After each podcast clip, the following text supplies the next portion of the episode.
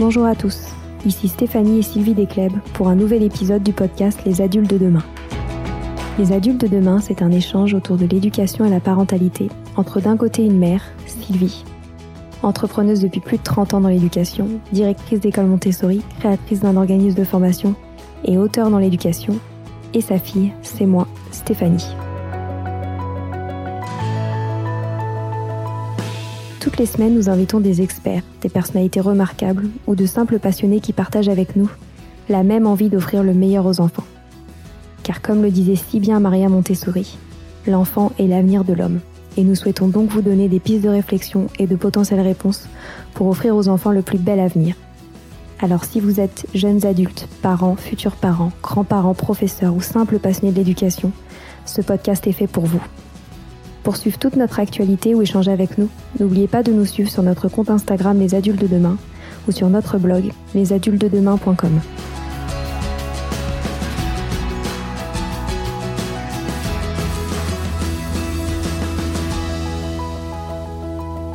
Bonjour à toutes et à tous. On démarre cette nouvelle année avec grande douceur grâce à notre invité Nadège Petrel, connue également à travers son compte Instagram Un amour au naturel. Avec la récente sortie de son livre Partager le meilleur avec mon enfant, Nadège nous a illustré ce que c'est que pour elle le lien entre l'enfant et le parent. Ce lien est évidemment créé une fois que l'on apprend à bien s'écouter en tant que parent. Et Nadège nous offre dans cet épisode quelques clés pour le mettre en place effectivement au quotidien.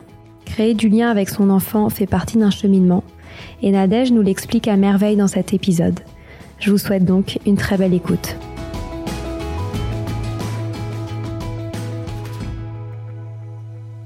Bonjour Nadège. Bonjour Stéphanie. Bonjour Sylvie. Merci d'être avec nous cet après-midi pour parler des liens, d'écoute et des enfants.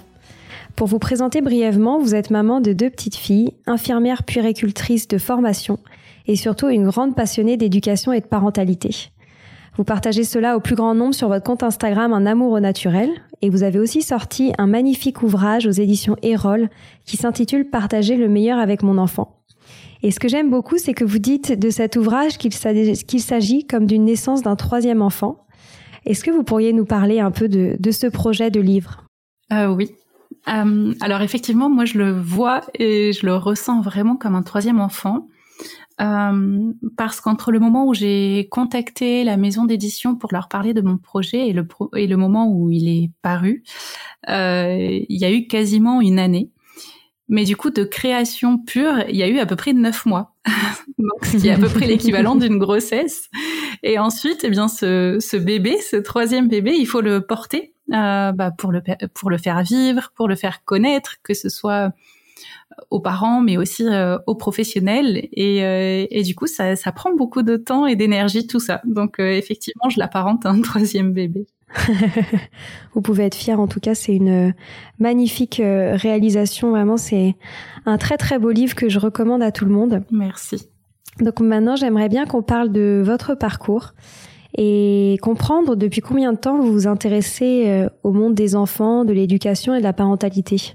Alors, je pense que pour ce qui est du monde des enfants, je m'y intéresse vraiment depuis toujours. C'est-à-dire que je me souviens même euh, euh, jeune adolescente, j'avais euh, toujours une attirance en fait pour euh, pour les enfants et je sais que je me souviens ma maman me disait oh, je te verrais bien psychologue pour enfants." Bon, au final, je suis devenue puéricultrice. mais c'est vrai que j'ai vraiment cette cette passion et on va dire cette appétence pour dire de d'en connaître et d'en savoir toujours plus justement sur le développement de l'enfant. et je pense que mon travail en service de néonatologie m'a aussi beaucoup nourri de ce côté-là parce que c'est vrai qu'on est énormément dans l'observation euh, des bébés pour pouvoir euh, vraiment leur créer un environnement qui soit le plus propice possible pour eux pour leur développement. Et donc ça passe vraiment par l'observation euh, totale et globale du bébé, de ses réactions. Et, et voilà. Et en devenant maman, moi-même, forcément, je me suis aussi encore plus intéressée, documentée, formée sur le sujet. Vous avez quand même fait évoluer votre euh, profession puisque maintenant vous accompagnez des familles dans leur parentalité. Pourquoi ce changement d'infirmière puéricultrice à euh, spécialiste euh, de la parentalité, si on peut appeler ça comme ça? Alors pour plusieurs raisons. La plus grande raison, on va dire, enfin en tout cas l'essentiel, c'est vraiment que les conditions de travail en milieu hospitalier, parce que c'est essentiellement là que j'ai travaillé, ne me convenaient plus. C'est-à-dire que au fur et à mesure que je suis devenue maman, que j'ai suivi une première formation, une seconde, etc., j'ai forcément ma, vision du soin et de la prise en, soin de, la famille, on va dire, euh, de façon plus globale, au-delà du bébé ou de l'enfant, qui a évolué.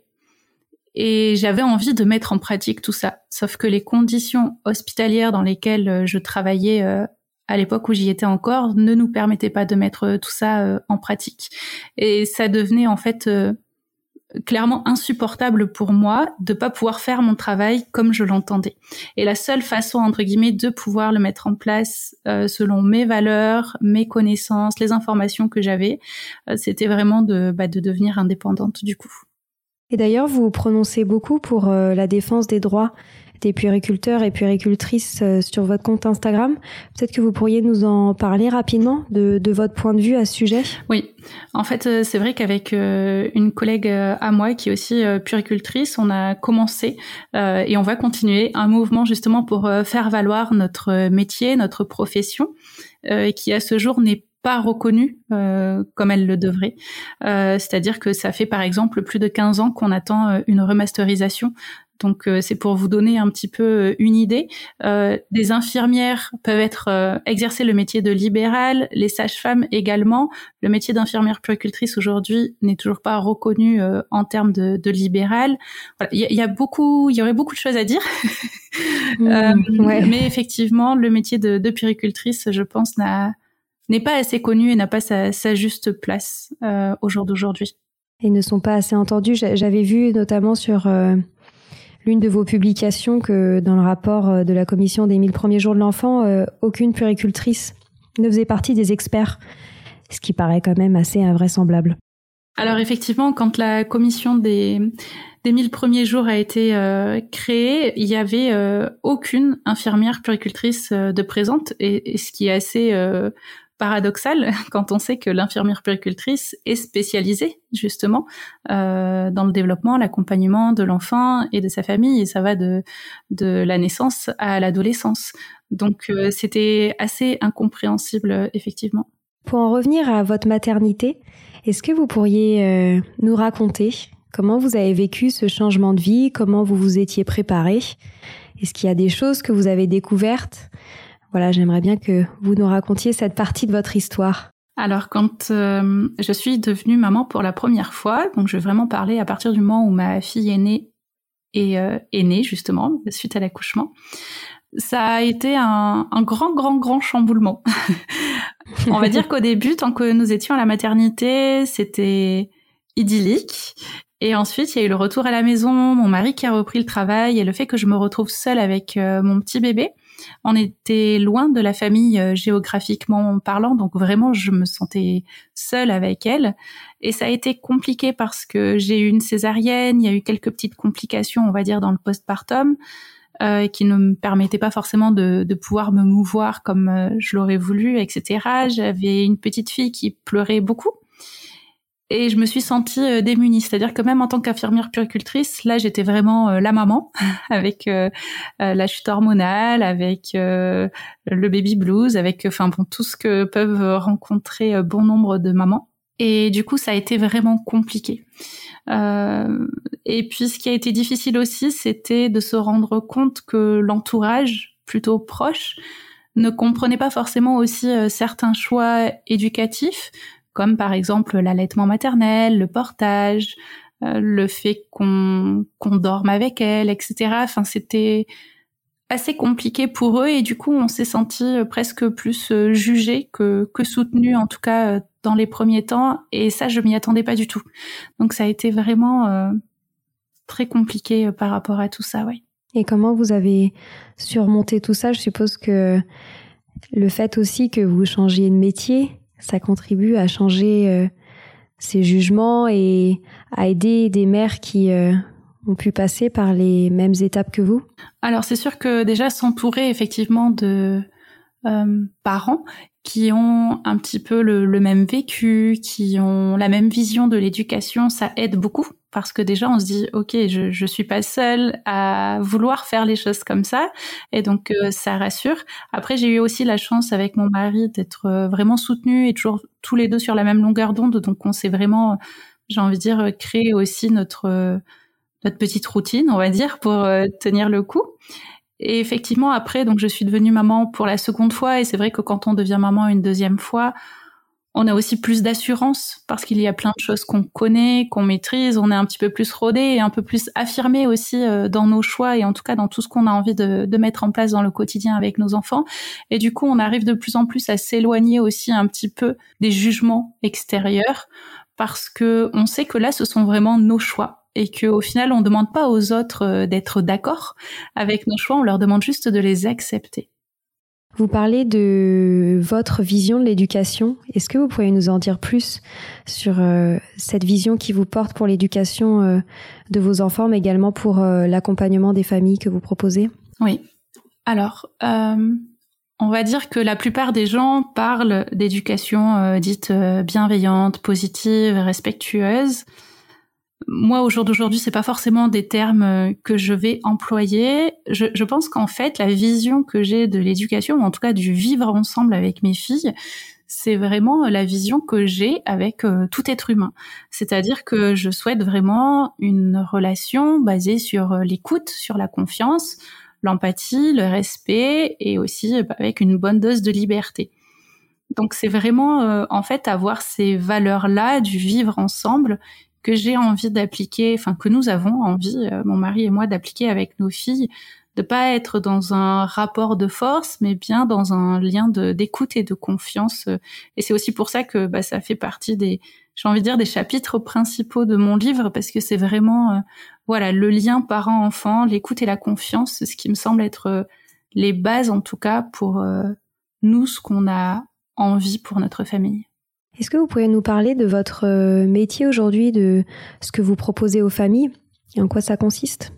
Alors il y a plusieurs euh, choses. Donc effectivement il y a, il y a ce livre là que, chaque famille peut se, se procurer euh, voilà un petit peu partout. ensuite il y a donc des ateliers donc des ateliers de portage bébé, de massage bébé, de communication gestuelle associée à la parole, à parole, ah, je vais y arriver, à la parole, etc. Euh, ensuite, euh, il y a aussi donc des consultations, donc euh, en pré et post-natal. Donc là, c'est vraiment bah, la continuité de, de mon métier d'infirmière puricultrice que je mets à disposition des parents qui le souhaitent, donc en région toulousaine, mais aussi ça m'arrive en visio. Euh, voilà, qui aurait des questions, je sais pas, sur euh, les pleurs, euh, l'alimentation de façon plus globale, le sommeil du bébé, etc. Et ensuite, il y a aussi donc des conférences que parfois je donne, donc ça peut être pareil, donc soit sur des sujets qui vont tourner autour du bébé, du postpartum, soit pour les enfants un petit peu plus grands, pour tout ce qui est yoga et, et émotion aussi. Voilà, je, parle beaucoup et je travaille beaucoup autour des émotions, puisque du coup, je suis aussi donc euh, professeur de yoga pour enfants. Et c'est vrai que je propose énormément de d'activités ou même de séances de yoga euh, à faire même en famille et pas uniquement pour les enfants. Ça donne envie. Alors si on est là aujourd'hui, c'est pour euh, parler en effet de, de, cette passion que vous avez autour du lien entre les parents et les enfants, et vous en avez parlé de ce lien de confiance et d'écoute qui est essentiel euh, au sein de la famille. Est-ce que vous pourriez nous donner quelques conseils pour se préparer à devenir euh, parent et comment justement euh, se préparer à, créer cette relation de, confiance et de bienveillance au sein de cette nouvelle famille? Alors déjà, je pense que c'est important effectivement de euh, faire la différence entre est-ce que je veux un enfant ou est-ce que j'ai envie de devenir parent? Parce que c'est vrai que c'est différent. C'est-à-dire qu'à partir du moment où on se positionne en se disant j'ai envie de devenir euh, mère ou père, c'est que vraiment on se sent quelque part un petit peu prêt, même si on peut pas forcément imaginer euh, de façon réelle ce qui va se passer, mais déjà on se prépare à nous-mêmes ressentir en tout cas des changements, à peut-être voir notre propre quotidien euh, bah, modifié. Alors que quand on veut un enfant, on, on on a vraiment plus cette vision de voilà, on, a un enfant euh, avec nous, mais c'est pas nous qui sommes acteurs en tout cas du, du changement qui va qui va arriver. Ensuite, je dirais ben de ne pas hésiter à à discuter avec euh, avec l'entourage, alors euh, famille, amis, euh, collègues, peu importe, qui eux sont déjà parents, pour avoir un petit peu la vision, le vécu de chacun, tout en gardant toujours une petite dose de recul et te dire ok ça peut se passer comme ça, mais vraiment ne pas le prendre non plus pour quelque chose de général ou qui va se passer pour vous parce que chaque grossesse est différente, chaque accouchement est différent, euh, chaque postpartum est différent également, chaque bébé l'est, enfin bon bref. Donc c'est vraiment euh, juste entendre un petit peu pour chacun comment est-ce que ça s'est passé. Après, il y a aussi euh, de plus en plus de livres, je pense, sur sur le sujet, hein, autour de bah, justement l'accouchement, la maternité, etc., le postpartum, qui qui peuvent aussi être euh, intéressants, toujours dans la même optique de pouvoir, euh, alors soit se renseigner sur vraiment ce que c'est que, que de devenir parent, soit aussi pour euh, se préparer au postpartum, parce que c'est vrai que quand on a le souhait de devenir parent et que ben voilà la maman tombe enceinte, il y a tout un suivi de grossesse et jusqu'à l'accouchement mais pour le postpartum, c'est encore euh, assez léger, même si, comme on le disait tout à l'heure, il y a cette commission des 1000 premiers jours qui a été mise en place. Pour autant, voilà, on est vraiment dans, dans le début de la mise en place de cette commission, et ça reste encore, euh, à mon sens, vraiment pas assez, euh, pas assez accompagné, en tout cas pour pour les jeunes parents. Donc, essayer de voilà de se préparer aussi au maximum sur tout ce qui peut se passer après pour, bah, je sais pas, euh, prévoir des, professionnels un petit peu ressources, avoir certains numéros de téléphone à disposition, commencer à se préparer euh, des plats qu'on va mettre au congélateur pour une fois que le bébé sera là, bah, de pas pouvoir avoir à passer euh, deux, heures, deux heures en cuisine, etc. Essayer de prévoir peut-être une ou deux personnes qui viendront pour faire des courses, pour faire du ménage. Euh, voilà, ce sont des petites choses auxquelles on pense pas forcément, mais qui peuvent vraiment aider une fois que l'enfant est là. Et comment est-ce qu'on peut créer du lien avec son bébé euh, dès sa naissance? Je sais que vous mettez en avant de nombreuses pratiques à ce sujet. J'aimerais bien que vous nous en parliez. Alors déjà, effectivement, dès la grossesse, on peut mettre en place euh, l'aptonomie. Donc ça, c'est quelque chose que nous, on a eu la chance de, tester avec euh, notre fille aînée. Donc là, c'est vraiment en fait un mode de communication qui va passer par le toucher, donc au niveau du ventre de la maman qui est enceinte, pour entrer en contact euh, avec son bébé. Donc ça se passe, ça se déroule sur plusieurs séances à partir du quatrième euh, trimestre de grossesse. Ça se fait euh, en étant accompagné par un professionnel qui est formé donc à l'autonomie. Et vraiment, on va venir apprendre à entrer en contact avec le bébé, à faire également de la place dans le ventre de la maman pour peut-être aussi essayer de la soulager, etc. Moi, je sais que ça m'a aussi beaucoup aidé euh, pour euh, pour mes accouchements et même pour ma césarienne parce que c'était une césarienne programmée et du coup on avait travaillé ça avec la sage-femme.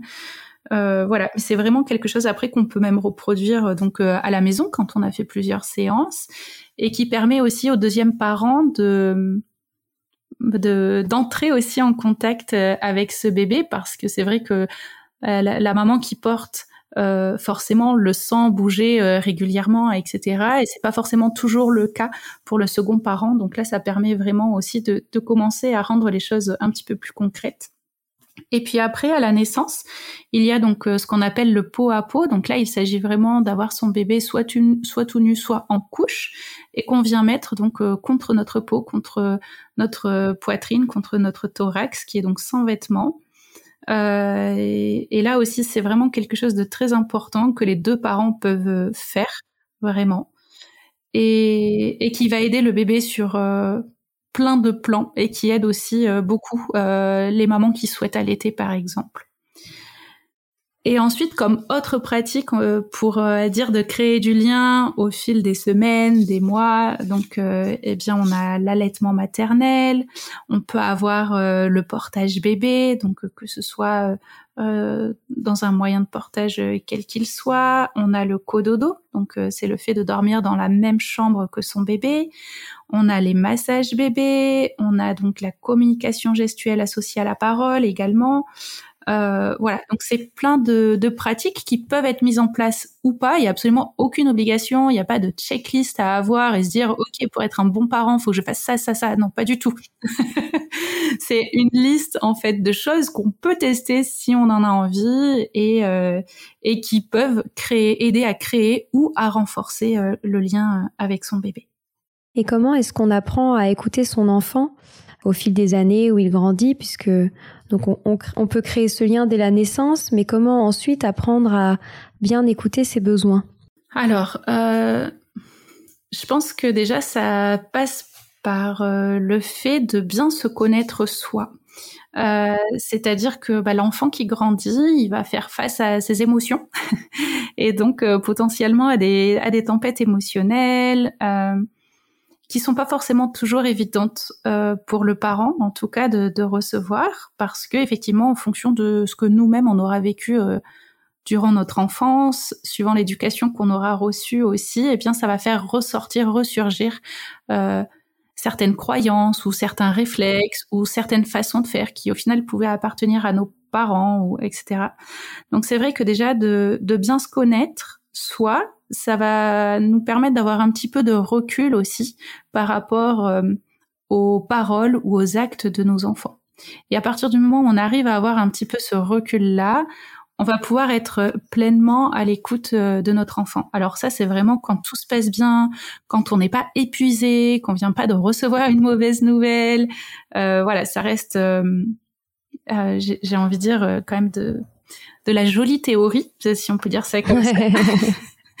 Après, euh, voilà, il faut, il faut tout recontextualiser et, et c'est chouette d'avoir un idéal, mais de se dire qu'un idéal, voilà, ça reste euh, un objectif vers, lequel on peut tendre, mais qu'en général, on ne peut pas atteindre, ou en tout cas pas quotidiennement toute notre vie. Euh, et c'est vrai que bah, au final, en, en laissant aussi notre enfant exprimer ses émotions, en essayant de décrypter pourquoi est-ce qu'il agit comme ça ou pourquoi est-ce qu'il a dit cela, qu'est-ce qui se passe pour lui à ce moment-là. En fait, c'est vraiment tout un travail d'observation euh, de notre enfant, mais aussi de l'environnement, de la situation qui va nous aider pour être euh, à son écoute. Et en effet, vous dites que euh, il est important d'écouter son enfant sans s'oublier, mais on entend régulièrement des critiques à sujet euh, autour euh, des éducations qui visent à offrir euh, et, à partager le meilleur avec son enfant où on peut dire que ou on peut entendre dire que l'enfant est trop placé au centre de tout et que certainement les parents vont complètement s'oublier. Qu'est-ce que vous pensez de ça? Alors je pense que c'est comme tout, c'est-à-dire que parfois effectivement il peut y avoir des dérives, euh, que je pense qu'il faut trouver un équilibre et mettre de la nuance dans, dans les propos et, euh, et dans ce qu'on peut voir et dans ce qu'on peut lire. Après, je, je pense que effectivement, quand on on parle de, de tout ça, mais qu'on le voit pas forcément euh, dans le dans le concret, ça peut sembler euh, assez euh, assez particulier, mais quand on n'est pas justement dans, dans ces dérives de négligence euh, ou autre, mais que vraiment on reste euh, dans la relation et qu'on garde aussi son positionnement de parent, c'est-à-dire euh, bah, d'être garant de, de, la sécurité euh, affective de notre enfant, d'être garant de sa santé, etc. Euh, bah pour moi, je je vois pas le problème en fait. Je pense que c'est tout à fait euh, possible de, de tout coordonner, oui. Et vous avez, vous, des, des moyens euh, parfois pour euh, vous ramener à, à, tout ça, au fait de, de penser à soi et de, et de bien s'écouter soi? Je ne sais pas si vous avez des, des petites pratiques qui seraient intéressantes euh, de partager pour ces parents qui nous écoutent et qui auraient l'impression de, de plus savoir se reconnecter à soi.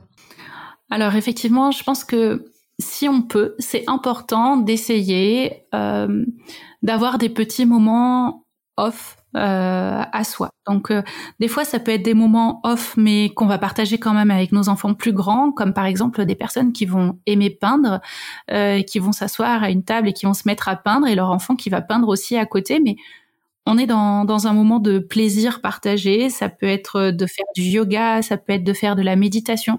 Tout ce qui est méditation, respiration, comme la cohérence cardiaque, ce sont vraiment des pratiques qu'on peut faire un petit peu partout, qui demandent aucun matériel, euh, donc euh, voilà, euh, aucun moyen financier.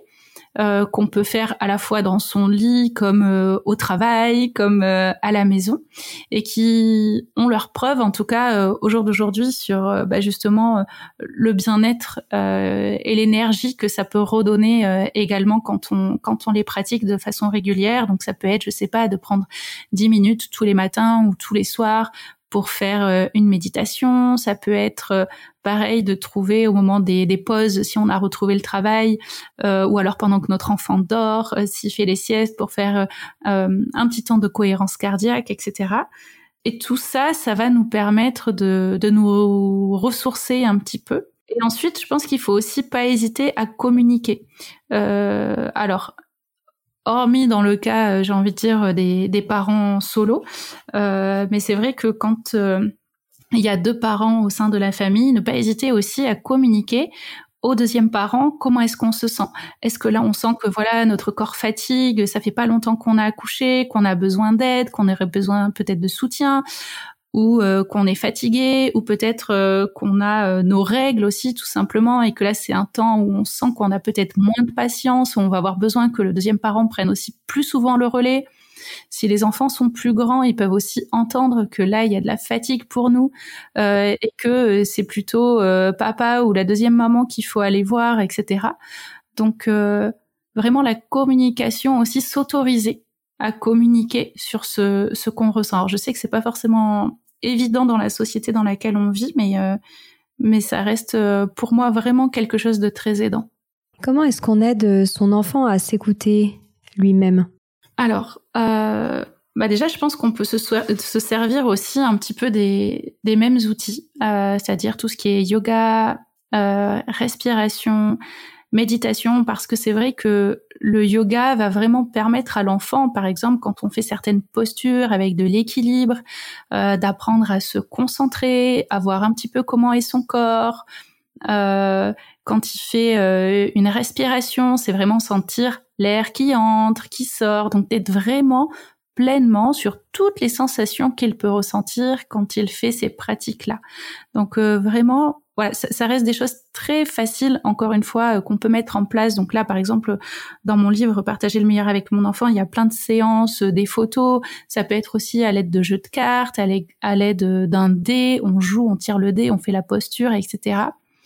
Tout ça amené de façon ludique, mais répétée, va vraiment permettre à l'enfant bah, de mieux comprendre, euh, ce qu'il ressent et du coup qui il est. Et puis ensuite, en parallèle, il y a aussi tout le travail, donc comme on le disait tout à l'heure, autour des émotions.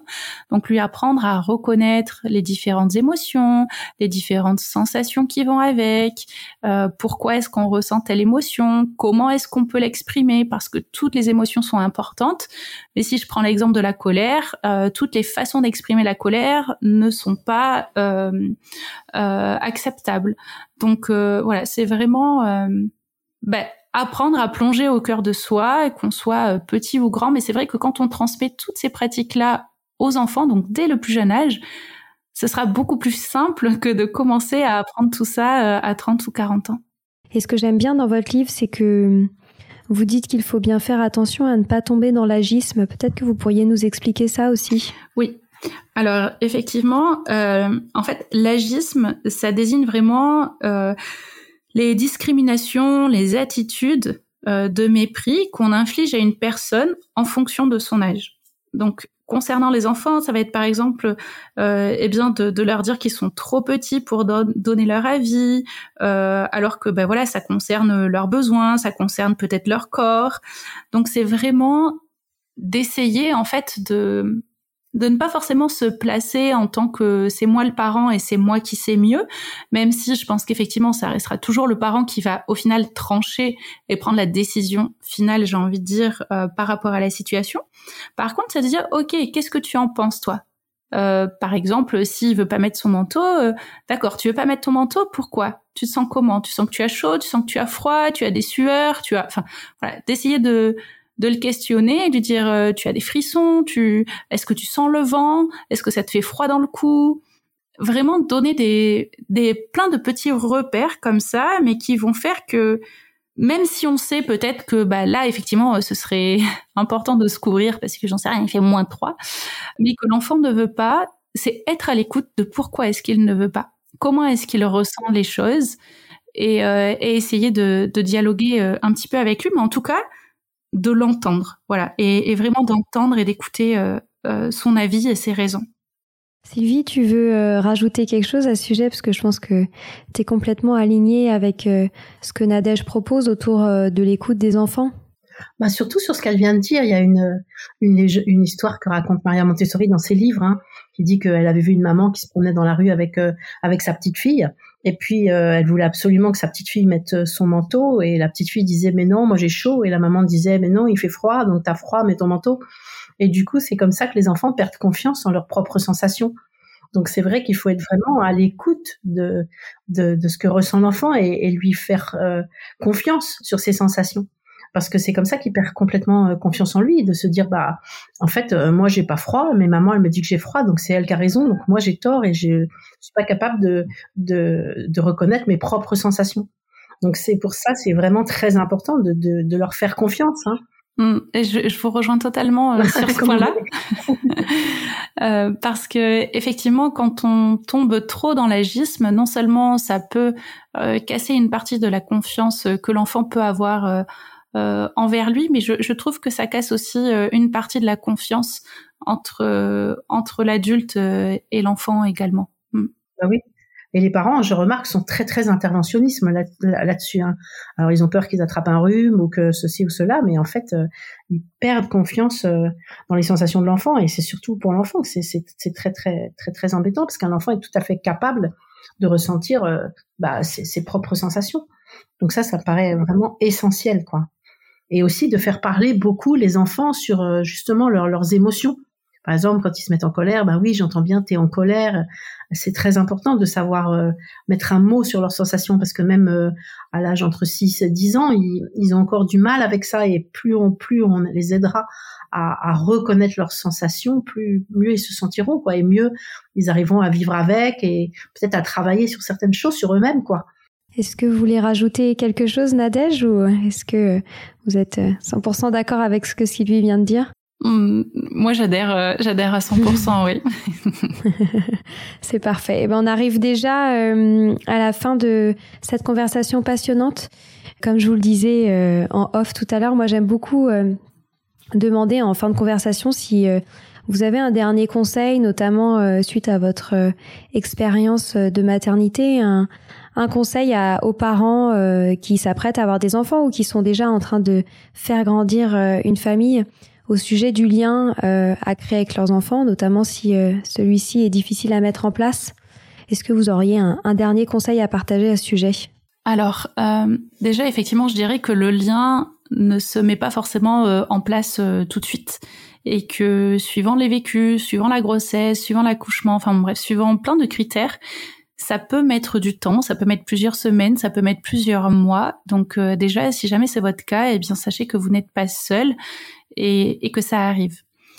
Ensuite, je pense qu'effectivement, s'il y a une difficulté dans le fait de mettre le lien en place, eh bien, je pense qu'il faut pas hésiter à en parler à la puricultrice, à la sage-femme, au pédiatre, au médecin, peu importe, pour vraiment avoir aussi un petit peu du soutien et de pouvoir mettre des choses en place. Après avoir en tête aussi donc euh, qu'il existe les PMI, les protections maternelles infantiles, dans lesquelles il y a aussi donc euh, des professionnels, euh, de santé de la petite enfance qui, qui travaillent et qui peuvent être là aussi euh, à votre écoute. Donc euh, c'est gratuit, voilà, on, on appelle, on, on, y va ou on prend rendez-vous sur suivant les jours et et on se fait accompagner. C'est important de pouvoir expliquer aussi tout ce qui peut se passer à l'intérieur de nous parce que parfois on peut culpabiliser justement de voir ce lien qui qui tarde à se mettre en place etc et c'est vrai qu'il y a un très bon livre euh, qui s'appelle La remplaçante de Matou si je me trompe pas euh, et qui qui est vraiment euh, extraordinaire en tout cas sur ce sujet-là moi qui m'a beaucoup ému et, euh, et, voilà, sachez que ça peut arriver, mais dans tous les cas, ça se travaille et, euh, et ce sera pas définitif. Euh, voilà, ce, ce lien, il, va finir par se créer ou par se renforcer. Hmm, super. Eh ben merci beaucoup euh, Nadège euh, pour cette dernière très jolie phrase pleine d'optimisme et c'est ce qu'on aime beaucoup vous partagez avec, avec grande joie et enthousiasme tout ce qui touche au sujet de la parentalité. Je pense que c'est important de, voilà, d'être dans cette approche déculpabilisante et surtout de joie lorsqu'on parle d'éducation. Merci pour votre temps. On était euh, ravis de vous accueillir et encore une fois, on conseille vraiment à tous nos auditeurs votre euh, dernier ouvrage qui illustre bien euh, tout ce qu'on vient de se dire aujourd'hui. Merci beaucoup. Voilà, c'est fini pour aujourd'hui. On espère que cet épisode vous a plu. Avant de se quitter, on a quand même besoin de vous. Si après avoir écouté cet exposé, vous ressortez avec plein d'idées pour apporter le meilleur aux enfants, n'oubliez pas de nous laisser 5 étoiles et un petit commentaire sur Apple Podcast, sur iTunes ou toute autre plateforme d'écoute de podcast. Cela nous aidera à mieux ressortir et surtout à nous motiver pour continuer cette aventure ensemble. Si vous avez des suggestions, des idées de thèmes, des questions à poser, n'hésitez pas à nous contacter sur les réseaux sociaux, Instagram ou LinkedIn, en tapant les adultes de demain. Nous serions ravis d'échanger avec vous. Si vous souhaitez en savoir davantage sur Sylvie, je vous invite vraiment à aller voir son blog sylvidesclep.com ou à la suivre sur Instagram en allant sur son profil sylvidesc, D-E-S-C, Montessori. Enfin, si vous souhaitez en savoir plus sur le calendrier des prochaines formations Montessori, rendez-vous sur www.apprendre-montessori.fr. On a hâte de vous retrouver vite et à très bientôt sur les adultes de demain.